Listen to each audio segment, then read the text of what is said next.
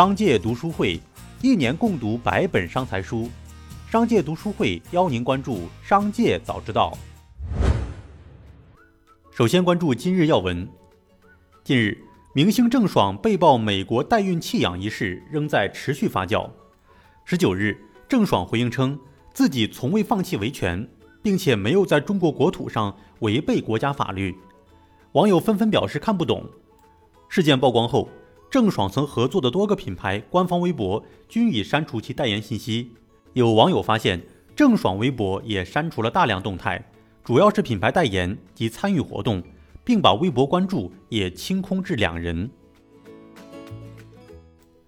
一月十九日，抖音支付在抖音 App 内正式上线，用户除了支付宝和微信支付外，也可以选择抖音支付。对此，抖音回应称。抖音支付作为目前若干主要支付方式的补充，更好的服务抖音用户。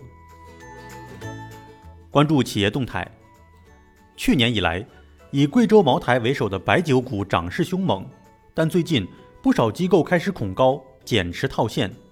最新数据显示，全球持有贵州茅台股份数最多的基金——资本集团旗下美洲基金、欧洲亚太成长基金，已经开始减持茅台股份。另外，茅台铁粉淡斌昨日上午发布微博称，体检医生建议我不要喝酒了，看样子以后酒不能喝了。不少网友留言调侃，利空茅台，利空白酒。昨天，贵州茅台收盘跌百分之二点六，单日市值蒸发六百七十亿元。日前，阿里文化起诉腾讯侵害作品信息网络传播权。原告阿里文化诉腾讯相关公司通过分开合作方式，擅自向用户提供五月天第一张创作专辑等十张音乐专辑网络传播服务。经法院审理判定，阿里文化获赔四十三点二万元。小米旗下社交产品米聊 App 发布公告称，将于二零二一年二月十九日十二点停止米聊服务，届时将无法登录米聊，关闭服务器。以后也无法登录和使用。中石化广西石油分公司举办发布会，正式推出中石化自有品牌螺蛳粉“易姐姐螺蛳粉”。易姐姐螺蛳粉将上架全国近三万家易捷便利店，产品将通过自营、产地直邮等方式销售。日前，市场上出现一款名为“建设银行烟商云快贷”的贷款项目。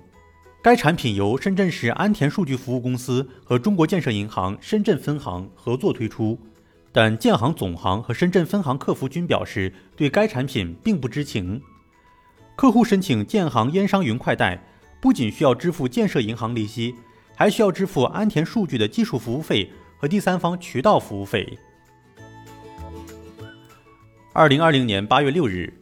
广州凡蜜林生物科技有限公司状告化妆品报侵害其名誉权，凡蜜林要求化妆品报删除文章，公开赔礼道歉，赔偿经济损失十万元，并由被告承担原告诉讼费、律师费和公证费，共计一点二万元。经审理，广州互联网法院认为，化妆品报未侵害凡蜜林公司的名誉权，驳回原告凡蜜林公司的全部诉讼请求。近期，关于南极电商财务造假质疑沸沸扬扬。新年以来，南极电商股价累计跌幅近百分之三十。面对财务造假质疑，一月十三日晚间，公司发布了澄清公告。分析人士认为，这份回应存在不少概念混淆和统计口径不清的问题。目前，证监会表示，已将南极电商纳入重点监控范围。来听商界声音。华春莹表示，无论在热火朝天的工地中，还是在街头巷尾的烟火气中，还是在车水马龙的繁华灯光下，中国经济走出了一条华丽的 V 型曲线。中国经济保持增长势头，不仅惠及中国，也惠及世界。中国不仅贡献了经济增长，也为各国抗疫提供了多种急需物资。并为维护全球产业链供应链稳定发挥了积极作用。近日，威马汽车创始人沈辉炮轰不少电动车公司所追求的一千公里续航。他表示，真正的技术壁垒还是在软件上，比如自动驾驶，比如算法。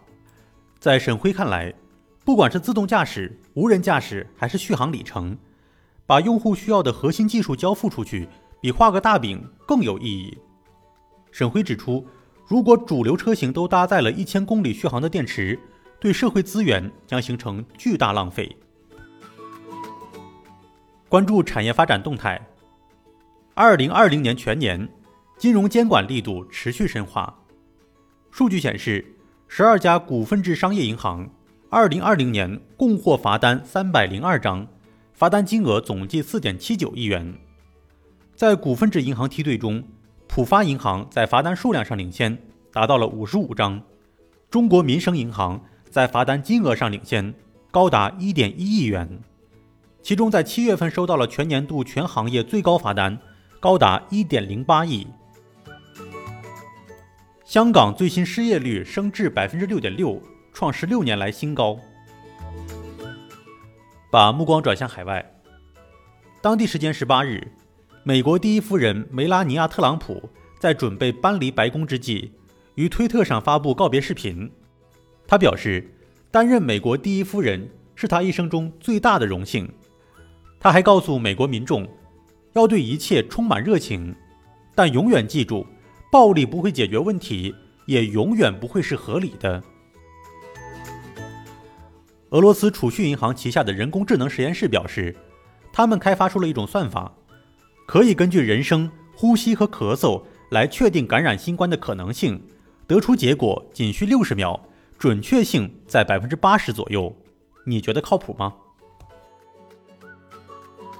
以上就是今天节目的全部内容。节目最后，还是想提醒您关注商界读书会，精选百本商业好书，一起养成一个长久的读书习惯。即日起到一月三十一号，加入商界读书会还可以免费获赠复古音响，礼品有限，先到先得。微信关注“商界食堂”公众号，回复“读书会”了解加入，期待与您相见。